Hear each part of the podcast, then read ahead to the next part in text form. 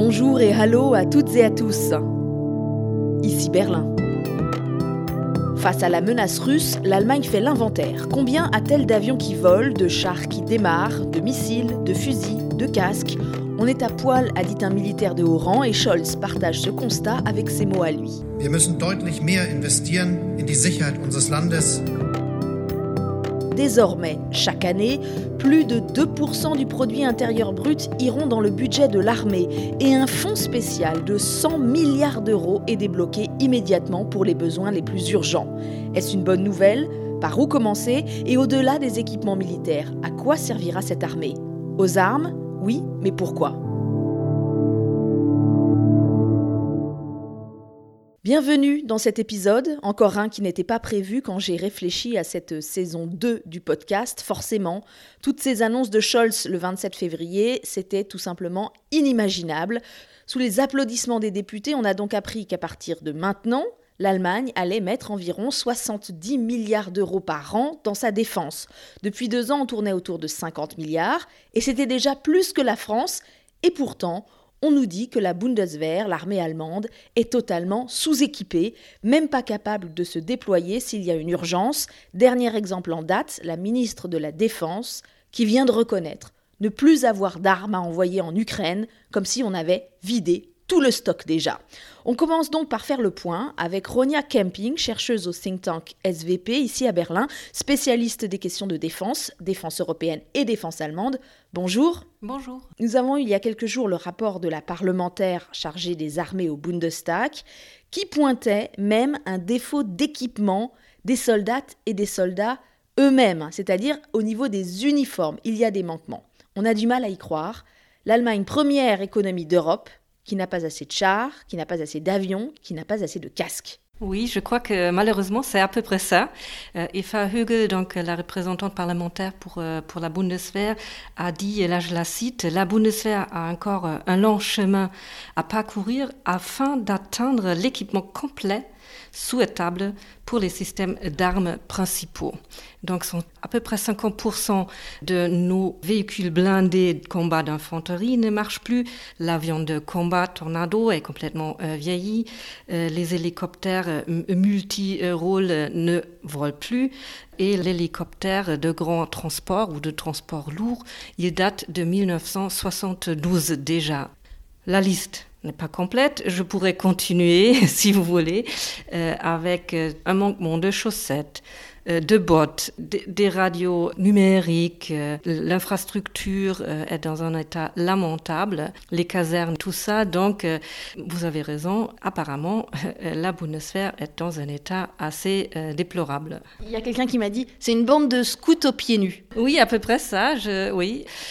On arrive toujours ou on arrive encore à envoyer les soldats euh, qu'on a promis par exemple à l'OTAN, sauf qu'on leur renvoie l'équipement dont euh, ils ont besoin. Par exemple, les vestes pour l'hiver, euh, les bottes encore une fois, parce qu'on ne pouvait pas au moment où on les déployait leur fournir suffisamment donc de vêtements, juste pour donner un exemple. Pourtant, les experts le reconnaissent, quand la Bundeswehr est déployée, au bout du compte, elle remplit plutôt bien ses missions. Le problème, en fait, ça serait cette capacité de mobilisation immédiate. Hein. Les Allemands parlent de Kaltstartfähigkeit, donc la capacité de la Bundeswehr à démarrer à froid en quelque sorte. Écoutez, je crois que la Kaltstadtfähigkeit, c'est un mot euh, assez difficile, j'avoue. C'est peut-être l'exemple qui montre le plus clairement à quel moment il y a des manquements au sein de la Bundeswehr. Parce que comme vous dites, là, si on a euh, un, peu de temps pour préparer les déploiements, par exemple au Mali, on peut toujours euh, ramasser les matériaux dont les soldats ont besoin, mais si on doit envoyer la Bundeswehr d'une minute à l'autre, d'un moment à l'autre, ça, ça nous pose problème au, moment où la, euh, la Russie a, a, donc déclenché la guerre euh, en Ukraine, euh, la plupart des pays européens ont bien évidemment décidé de renforcer leurs moyens ou leurs capacités militaires dans les pays de l'Est de l'OTAN. L'Allemagne ne pouvait envoyer que 350 hommes en Lituanie pour le renfort de ses troupes, où ils sont actifs au sein de l'OTAN, tandis que la France a pu euh, envoyer 700 hommes, donc deux fois plus que l'Allemagne, vers la Roumanie. Comment expliquer cette situation? D'où vient ce bilan? Je crois qu'il faut prendre en tête que dès euh, la création, la Bundeswehr en 55, donc euh, après la Deuxième Guerre mondiale, et jusqu'à la chute du mur de Berlin, l'Allemagne a toujours consacré plus de 30% de son BIP à la défense. Parfois, c'était même 5%. C'était euh, à partir de 1993 que euh, donc on a dépensé moins de 2% seulement. Si, si, vous faites un peu le bilan des dépenses militaires, il faut vraiment constater que pendant 20 ans, l'Allemagne n'a, en chiffres euh, donc réels, n'a pas augmenté son budget de défense. C'était seulement à partir de 2014 et l'annexion russe de la Crimée que l'Allemagne a commencé à donc augmenter petit à petit euh, son budget de défense. Là, aujourd'hui, les 50 milliards, ça fait quand même seulement 1,5% du PIB euh, du pays dépensé pour les besoins militaires. Mais les 20 ans de sous-financement de l'armée a bien sûr laissé des traces. Quelques experts vous diront, euh, oui, on a économisé à mort la Bundeswehr. Et puis, il faut peut-être retirer nos lunettes de français hein, dans ce dossier. Les modalités de financement de la Bundeswehr sont très différentes de celles de l'armée française. La planification en fait du budget de la défense explique peut-être aussi ce sous-financement chronique. Vous, en France, vous avez une loi de programmation militaire. Euh, nous, en Allemagne, le budget de la défense, c'est un budget annuel, c'est-à-dire l'argent qui n'a pas été dépensé à la fin de l'année est perdu. Euh, ce qui n'est pas du tout logique euh, si vous vous rendez compte que les grands projets, les achats des moyens lourds, ça prend au moins une décennie, parfois 15 à 20 ans. Et puis, pour bien investir, Ronia Kempin, il faut aussi savoir pourquoi on le fait. Et ça, c'est la question des missions de la Bundeswehr. Depuis la chute du mur de Berlin, on a transformé à plusieurs reprises la Bundeswehr. Euh, à la fin de la guerre froide, c'était une armée de défense du territoire. C'est vrai qu'on on, l'oublie peut-être un peu en France, mais jusqu'en 1990, la frontière entre les deux Allemagnes était la frontière extérieure de l'OTAN. Oui, tout à fait, c'est ça. On avait à peu près euh, 450 000 euh, hommes et femmes au sein de la Bundeswehr. D'ailleurs, quand on va dans ces zones-là en Allemagne, c'est toujours assez frappant de voir que sur les routes, il y a des panneaux indiquant la vitesse de circulation des chars et des blindés. Sauf que avec la fin de la guerre froide, on se disait oui, en fait, il y a plus d'adversaires. Le territoire, il faut pas le défendre. Euh, euh, du coup, on peut déjà couper le nombre du personnel. Aujourd'hui, ce ne sont plus que 180 000 euh, hommes et femmes en plus, on a dit oui, en fait, nos partenaires, les Français, euh, les Américains, ils s'engagent beaucoup plus à l'étranger. C'était la fameuse décennie d'interventionnisme libéral en Afghanistan, en Libye. Et donc l'Allemagne a transformé son armée de défense du territoire initialement vers une armée donc qui était capable d'intervenir euh, en dehors de ses propres frontières. Depuis 2014, euh, l'attaque russe à la Crimée, on retransforme l'armée allemande pour qu'elle devienne, encore une fois, une armée de défense territoriale, pas de son propre territoire, mais du territoire de l'OTAN. Ce changement si vous voulez, quasi permanent des tâches de la Bundeswehr, ça aussi, ça a laissé euh, des traces pour ce qui est l'équipement de cette armée. Là, maintenant, en urgence, qu'est-ce qu'il faut acheter? Oui, on parle beaucoup là ces jours-ci de cette 100 euh, milliards d'euros bazooka pour la Bundeswehr, euh, qui a surpris, je crois, même euh, les experts les plus intimes des questions militaires allemandes. Écoutez, il circule des, des, listes un peu partout de ce qu'on pourrait acheter avec cette énorme somme d'argent. Une liste qui est partagée, si vous voulez, un peu en deux. Une première partie, donc un tiers de cette somme consacrée au financement donc de long terme des projets euh, multilatéraux avec nos principaux partenaires, surtout euh, en Europe, par exemple le SCAF, système d'avions de combat qu'on fait avec la France, euh, aussi des corvettes avec les Néerlandais, donc vraiment plutôt des projets qui sont déjà en quelque sorte en route deux tiers, euh, à ma connaissance, seront euh, donc donnés aux projets allemands ou nationaux. Ça sera surtout le remplacement donc des tornados. La décision a déjà été prise d'acheter des avions donc de combat américains, les F-35. Il y a d'autres euh, projets hélicoptères de transport lourd en urgence, là aussi. Mais il y aura aussi, et ça euh, vous étonnera peut-être, à peu près 20 milliards d'euros consacrés aux achats de munitions comme vous dites, euh, les stocks, ils sont vides. On a apparemment tout utilisé et donc il faut vraiment euh, dépenser un cinquième de cette somme énorme juste pour munitionner, équiper donc nos fusils. Oui, cet hélicoptère euh, de transport de troupes, ça fait depuis 2016 que l'Allemagne cherche à le remplacer, ça traîne. On pointe beaucoup du doigt la lourdeur administrative, toute la paperasserie demandée à tous les niveaux. Visiblement, là où ça coince souvent, c'est à Koblenz, où se trouve l'office fédéral chargé euh, d'acheter l'équipement pour la Bundeswehr. C'est un mastodonte de 11 000 fonctionnaires, extrêmement critiqué en ce moment. C'est Kafka en uniforme. Je peux peut-être vous citer un autre euh, exemple qui montre à quel point c'est difficile euh, en Allemagne. Et si on regarde un peu l'infrastructure, il y a des chiffres là aussi. Jusqu'à l'année 2034, il y aura un besoin de 19,1 milliards d'euros. Là sont les lenders qui sont en charge parce que euh, c'est dans leur territoire qu'il faut moderniser les casernes et tout ça les fonctionnaires dans les lenders, ils ont dit qu'ils sont capables que de dépenser un milliard par an. Notre droit des dépenses publiques fait problème. Si jamais la mentalité change pas, l'argent toute seule ne changera pas la donne.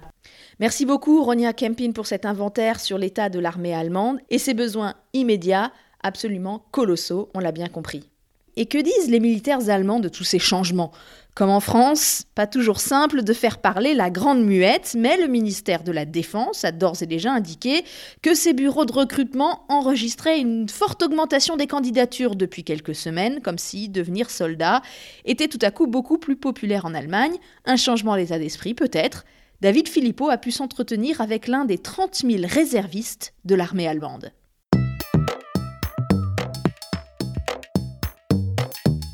Chemisette blanche et deux galons dorés sur l'épaule, c'est Pascal Rambaud. Il a 48 ans et cela fait 6 ans que ce professeur dans le civil est réserviste dans la marine allemande. C'est un bénévolat comme d'autres bénévolats, par exemple les pompiers, les, le Croix-Rouge et tout ça. J'ai l'intention de donner un peu à la société dont je profite. Il faut des pompiers aussi, même s'il n'y a pas de feu pendant 10 ans. Et nous, comme réservistes, nous faisons aussi notre petit travail finalement pour défendre notre liberté et, notre territoire. Basé dans la Sarre, il est officier de liaison avec le gouverneur militaire français de la région Est, un engagement qui ne va pas de soi dans un pays où l'image de l'armée, marquée au fer rouge par les horreurs de la guerre, n'est pas la même qu'en France. Par exemple, je crois, vous êtes au statut vigipirate pour l'instant. Ça veut dire il y a des militaires qui font des patrouilles à la gare et, dans les rues. Nous, on n'a même pas le droit d'opérer à l'intérieur de l'Allemagne avec les armes. Et je sais que les Allemands, ils apprécient l'engagement de la Bundeswehr, par exemple, dans un cas de catastrophe, mais ils n'aiment pas la Bundeswehr. L'enseigne de vaisseau Rambo refuse tout triomphalisme, mais le budget spécial annoncé par le gouvernement allemand en faveur de la Bundeswehr confirme le sens de son engagement. Bon, moi je veux pas la guerre non plus. Donc, euh, je ne sais pas si je suis pacifiste ou pas. Mais cela me montre, vu que le Bundestag est plus ou moins représentatif pour l'Allemagne et pour la société, cela me montre un peu que la nécessité d'un engagement de la Bundeswehr est plus profond. Selon un sondage récent, un basculement s'est déjà opéré dans les têtes avec la guerre à 800 km de leurs frontières. Plutôt partisans jusqu'ici d'une certaine neutralité, les deux tiers des Allemands souhaitent désormais que leur pays joue un rôle plus actif dans les crises internationales. Ils sont même 90% chez les sympathisants des Verts, un parti dont un des piliers fondateurs est le pacifisme.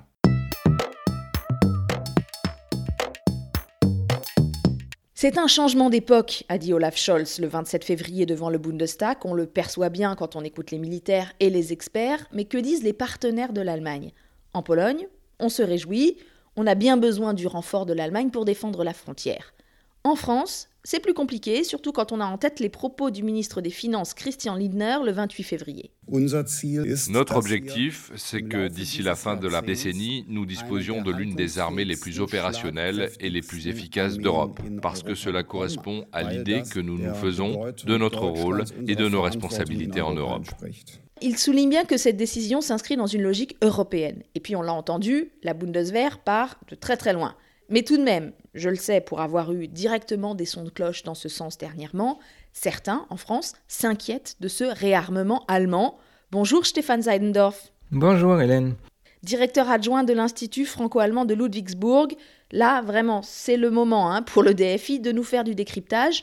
Que répondre à ceux qui se demandent si c'est vraiment une bonne chose d'avoir, à moyen terme, à la frontière, derrière le Rhin, une armée allemande potentiellement plus puissante que l'armée française. Mais il faut euh, poser la question, qu'est-ce que l'Allemagne veut faire avec cette armée? Qu'est-ce qu'on veut faire euh, avec tout cet argent? Quelle euh, défense européenne on peut imaginer ensemble, entre Français, entre Allemands, entre Européens, avec une armée allemande plus moderne? C'est peut-être dans ce sens-là qu'il faut comprendre aussi les inquiétudes qu'on peut apercevoir entre les lignes du côté français. Et c'est vrai que, à part les grandes sommes qui vont être mobilisées, on a encore très peu discuté euh, côté allemand comment la défense européenne de l'avenir pourrait euh, être développée et quel rôle euh, le Bundeswehr doit y jouer.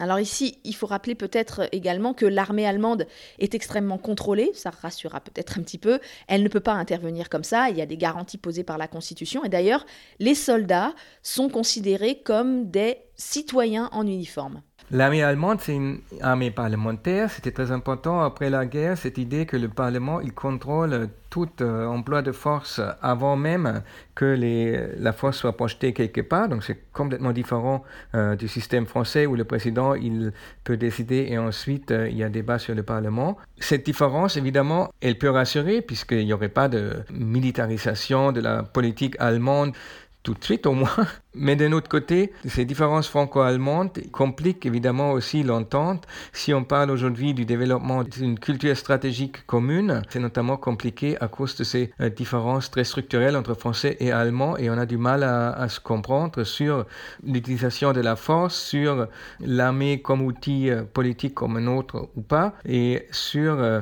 la manière dont on peut décider de l'emploi de la force. En tout cas, clairement, le discours officiel euh, ici à Berlin, que ce soit euh, celui du ministère de la Défense, celui des Affaires étrangères, ou bien quand on interroge l'ambassade d'Allemagne en France, partout, on nous dit que ces décisions sont le reflet d'un engagement européen. On agit pour l'Europe, pour la défense européenne. Mais en même temps, on apprend que la toute première mesure concrète, c'est l'achat d'avions américains, pas européens, ces fameux F-35 pour remplacer les vieux tornados. Comment avoir encore confiance? Alors là aussi, il s'agit euh, d'expliquer, de s'écouter, de comprendre. C'est plus complexe que ce que ça ne paraît. L'Allemagne veut évidemment faire la défense européenne sans pourtant négliger la protection américaine. Pour l'Allemagne, euh, les deux vont ensemble, l'OTAN et la défense européenne, et je pense que c'est entre-temps aussi acté en France. C'est quelque chose sur quoi on s'entend. Et dans le cadre de l'OTAN, l'Allemagne a une participation nucléaire qui concrètement veut dire qu'il y a euh, des bombes américaines stockées sur le sol allemand qui seront, de cas échéant, portées par des avions allemands avec euh, décision du président américain et du chancelier euh, allemand. donc pour ces bombes américaines, le plus simple sur le moment et pour le coup était d'acheter ces F-35 américains c'est relativement logique puisque si on avait voulu faire autoriser un des avions euh, européen, l'Eurofighter par exemple, pour porter euh, les bombes nucléaires américaines, ça aurait été très long, très compliqué. Si on avait voulu attendre l'avion futur qu'on est en train de développer, il y aurait également eu une période sans euh, cette participation nucléaire allemande. Parallèlement aussi, l'Allemagne va acheter des Eurofighters et elle reste dans le projet européen de système de combat aérien du futur. Ce qui est très, intéressant, cette décision de Olaf Scholz, elle a débloqué beaucoup de débats qui étaient un peu euh, taillés les cheveux en quatre. Le choix de relancer l'Eurofighter de Airbus est là aussi un choix pragmatique. On renonce à acheter les euh, F-18 américains. C'est euh, clairement une volonté de garder les, compétences, hein, les bureaux d'études, les sites pour produire cet Eurofighter en Allemagne. Donc là, il n'y a pas de compromission avec les Américains. D'autre part, l'Allemagne continuera à participer au développement euh, du futur euh, avion de combat européen, du ESCAF, avec euh, toutes les obligations que l'Allemagne a, elle a acceptées. Une question peut-être un peu naïve, Stéphane, mais pourquoi la France ne veut-elle pas que les Allemands transportent ces missiles à elle? Après tout, la France dispose de l'arme nucléaire. Est-ce qu'on pose cette question du partage de l'arme nucléaire française ici au niveau européen? Est-ce que cette discussion, elle va être lancée? Et est-ce que l'Allemagne est prête à avoir ce débat? Une question faussement naïve. Euh, dans le cadre de notre podcast, on peut en parler. Ces discussions, elles existent depuis euh, les années 60, en fait. Euh, à l'époque de Général de Gaulle, il y avait son ministre André Bord, le ministre de l'Alsace, le ministre qui était le plus longtemps ministre de la Ve République, qui négociait avec le ministre de la Défense, Franz-Josef Strauss, déjà sur une approche similaire. ça, c'est pas fait à l'époque. De Gaulle voulait cette stratégie nucléaire comme euh, une expression de la souveraineté nationale française. Et en gros, c'est toujours ce qui euh, sous-tend la stratégie nucléaire française. Côté allemand, on est très rassuré d'avoir les deux, le parapluie américain euh, et la coopération avec la France. Mais tu as raison, les lignes, ils bougent.